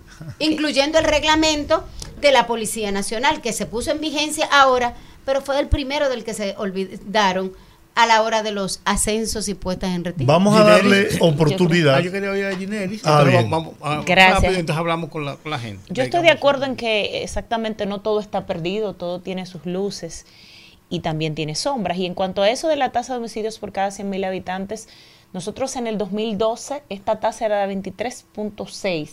Disminuyó cada año hasta el 2020 9.2 y como bien señala Carolina, ha ido aumentando. Pero hablando de cuál sería la solución en la República Dominicana, y estoy de acuerdo con lo que mis compañeros, colegas han planteado, y voy incluso en el orden de lo que Sandoval ha dicho, y es que yo cuando hablo del censo, de por qué el censo es importante, por qué se debe tomar en cuenta este muestreo en la República Dominicana, es para saber no solo cuántos somos, sino qué está sucediendo en la República Dominicana en cada localidad, en cada barrio, en cada provincia, en cada municipio. Exacto, porque la solución debe ser focalizada. No es lo mismo, y yo pongo de hecho siempre mi provincia como eh, Sandoval habló de Atomayor, el ejemplo de Atomayor como por ejemplo Elias Piña. Es una provincia fronteriza, los actos delincuenciales que suceden en, en Elias Piña no son los mismos que suceden en Atomayor, que se da cuatrerismo, son, son naturalezas diferentes. ¿Qué, debe- qué es el deber ser? Especializar, en mi parecer, ¿verdad? Especializar, tener policías especializadas de acuerdo a la naturaleza del territorio. Que los patrullajes por cuadrantes no solo sean en el Distrito Nacional, por ejemplo, como solo se está haciendo ahora, sino sean por cantidad de habitantes y los destacamentos también sean por cantidad de habitantes. Que se haga un estudio de la realidad de cada localidad. Por ejemplo, en el censo se sabe si una persona, sus ingresos, de qué proviene, de qué vive. Si usted no labora, de que se está manteniendo, porque recordemos esa figura tan peculiar y tan común en los campos, por ejemplo, yo vengo, como dije, de una provincia, del alcalde pedáneo, que te- era una figura importante, sobre todo en la, en, la, en la era de Trujillo, porque en ese momento el alcalde pedáneo sabía la situación de, la- de las localidades y, y era un ente respetable que podía trabajar en conjunto con, la, po- con las entidades de, de seguridad interior, en ese caso la policía. Eso se trató de hacer con la policía municipal, pero la policía municipal no cumple con su rol, porque está compuesta por personas que determina un alcalde. ¿Qué debería hacer la policía municipal? Un cuerpo que está compuesto por personas de la sociedad de esa localidad, que, se, que por todas las asociaciones de esa localidad y que determinen personas respetables de ese sector, de esa comunidad, incluso exmilitares que hayan sido, eh, por ejemplo, separados de la institución de manera honrosa, y que ese cuerpo trabaje en conjunto con la Policía Nacional poniendo el orden en esas, en esas localidades. Pero para todo eso se debe hacer un estudio general de la situación que está viviendo la República Dominicana. No solo hablar de la Policía Nacional. Mire, yo eh, he sido partidario. Vamos a abrir los teléfonos. Apenas ya nos quedan eh, siete minutos. Pero vamos a dejar que la gente pregunte. Pero soy partidario de una policía, una formación, una policía más comunitaria. Y además de eso, creo en el patrullaje, no así en los destacamentos. Claro, y la policía municipal Porque el patrullaje es preventivo. Lo que pasa es que nosotros tenemos destacamentos y tendríamos que tener cuarteles, porque ese es otro dato en cuanto al plan de dignificación modelo- de la policía. sí, es Los policías modelo. lo mandan a un pueblo y se quedan en un destacamento y con lo que con lo que gastan la mayoría, aunque hay, por ejemplo, y, y Carolina me puede corroborar, hay, hay eh, eh, gestiones, por ejemplo, como la de Castro Castri- Castillo, que trabajó mucho en reformar los destacamentos y convertirlo en cuarteles, pero todavía falta. Los policías va- lo mandan a una provincia y no tienen dónde quedarse. Así es. Eh, ese es un tema que vamos a debatir más adelante. Tenemos las líneas llenas. Línea internacional primero, buenas, rumbo de la tarde. mesa. Rapidito, por favor. Saludos de Puerto Rico, familia. Mi pregunta es, este, Hola, Aníbal. el gobierno, con- esto del enfoque, del enfoque policial, el gobierno no debió crear un ente paralelo a la policía, ya sea un, gen- un cuerpo de guardia civil, genda- gendarmes o policía municipal, y enfocarse en ello y después meterle emplearse en la Policía Nacional. Y otra preguntita es, el policía no debería estar al, al mismo nivel del, del fiscal para cuando el, el, el- el policía somete un caso, el fiscal no, no lo ningune y haga lo que quiera con el caso. Gracias. Bueno, La la- la- eso se responde, bueno, se podría responder simple con sí, sí y no, pero claro, porque estamos rápido, Pero pero, Carolina no lo va a hacer así. claro, pero realmente sí, eh, claro, la estructura nuestra, nuestra normativa por el momento no contempla esa cuarta fuerza, aunque se estuvo considerando la posibilidad de lo que es Ciutran, que es una fuerza de tarea conjunta que debió haber, se cambiara, pero ese rol podría hacerse desde las policías municipales. Ahora, si son entrenadas para, ese, para esa función. Y en el caso de los policías, el policía es un auxiliar de la autoridad competente, no es del fiscal. La autoridad competente pudiese ser el juez, el abogado del Estado, cualquiera. Lo que pasa es que los fiscales han entendido que es de ellos, pero no es de ellos. Y en el caso de la Guardia Civil, debemos decirle al oyente, él habla porque es una llamada internacional. Recordemos que en Rico. Estados Unidos existe una Guardia Civil y por eso yo hablaba de que la Policía Municipal sea integrada por ex militares, como es el caso de la Guardia Civil, pero en Estados Unidos la Guardia Civil actúa en momentos de emergencia. Aquí sería un ente para colaborar con la Policía Que en esa misma cierta- línea, con esa- la Policía Nacional, ciertamente. Es algo Tenemos otra de llamada. contingencia, pero tenemos un marco, un marco constitucional que, que faculta a la policía. Ya O- implementar otro, otro cuerpo conlleva, conlleva muchas cosas. Otra llamadita. Buenas. Mensa ciudadana del rumbo de la tarde. Gracias, gracias. Un abrazo a los poderosos. Verán, Paulino. Sí, Bienvenido. Lo voy a hacer breve, pero mañana yo le voy a dar más explicación a Georgie. Mire, yo duré tres décadas en la policía. Tres décadas. Patrullé en todos los barrios de la capital. Fui operador de radio. Oiga bien. Óigame bien. Es muy bueno hablar por un micrófono. Yo fui operador de radio. Ahora, en el lugar de los hechos, es que se sabe. Las personas, la ciudadanía tienen que educarse. No respetan ni los vehículos de los policías cuando lo ven en la calle. Así es. Así es. No los respetan. ¿Me entiendes? Yo ando a veces en, en, en- en vehículos de la policía identificados con los sellos de la policía y de- no le, no le ceden el paso. No hay respeto. Otra cosa de Yoli. Anteriormente había departamento investigativo que andaban vestidos de paisanos. Los delincuentes Servicio secreto. le toman, le toman el, lo- el tiempo. Cuando el patrullero pasa, a ver, ya, ya pasaron, vamos, vamos a hacer lo que vamos a hacer rápido aquí. ¿Entiendes? Ahora los departamentos investigativos andan con DICRIN, DICRIN, no. Cuando yo tuve la policía, se disfrazaba en las esquinas, ponía un paletero, ponía un platanero, un vendedor de frío frío, y era policía para detectar los delincuentes.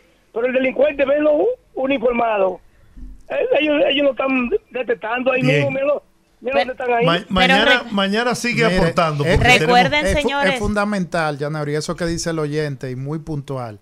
Recuerdo un análisis de conversación con un eh, general ya retirado que fue que implementó esa cultura del servicio secreto, general Madé. Y eso que él bien menciona fue el propulsor de lo que hemos descrito aquí, una inteligencia delictiva focalizada. Es que hay que volver a eso para impactar la criminalidad es de manera focalizada y hay que usar todos esos temas hasta pasarse por un vende- vendutero. Vamos a recuerden vamos que a oír la ahora gente. recuerden que ahora se anuncia que va a haber un Un operativo. con Y tanquetas. el patrullaje mixto es en helicóptero. Y ¿Y, cómo. Bueno, cómo persiguen un motorizado? Adelante. de Cristo Rey. Cristo Rey, adelante. Georgie, Sí. es que en este país todos sabemos algo y somos todólogos. Y cuando no somos todólogos, mandamos a buscar gente, por ejemplo, de Colombia, donde Colombia está cayendo a pedazos también con el narcotráfico. Señores, hasta que no haya educación y respeto, oiga, educación y respeto, pueden mandar, ella dice, dice que hay coger los policías que ya están retirados, para venir con lo mismo. Óigame, los policías, Es para auxiliar a la policía. óigame, es que si ustedes no se educan junto con los comunitarios y respetan tanto, es porque es muy bueno usted hacer una, una reunión con el jefe de la policía y el jefe de interior y policía. Ajá. Y los comunitarios. Sí. Muy bien. Muy bien. La Vamos última. a tomar otra llamada. La última llamada. Aló. Buenas. Ay, va, al fin, al fin, al fin. Qué linda. Mira, yo le voy a decir algo. Algo que a mí me inquieta respecto a lo que a lo que yo creo, el, el, el bandidaje y las cosas en los barrios. Realmente, si usted se pone a calcular la edad de esa gente, de esos muchachos que matan, roban y asaltan, ninguno llega a los 25 años. Muy si usted se pone también a calcular, es eh, que se repite eso de que una niña de 13, 14 años es violada o tiene sexo y sale con un con una barriga.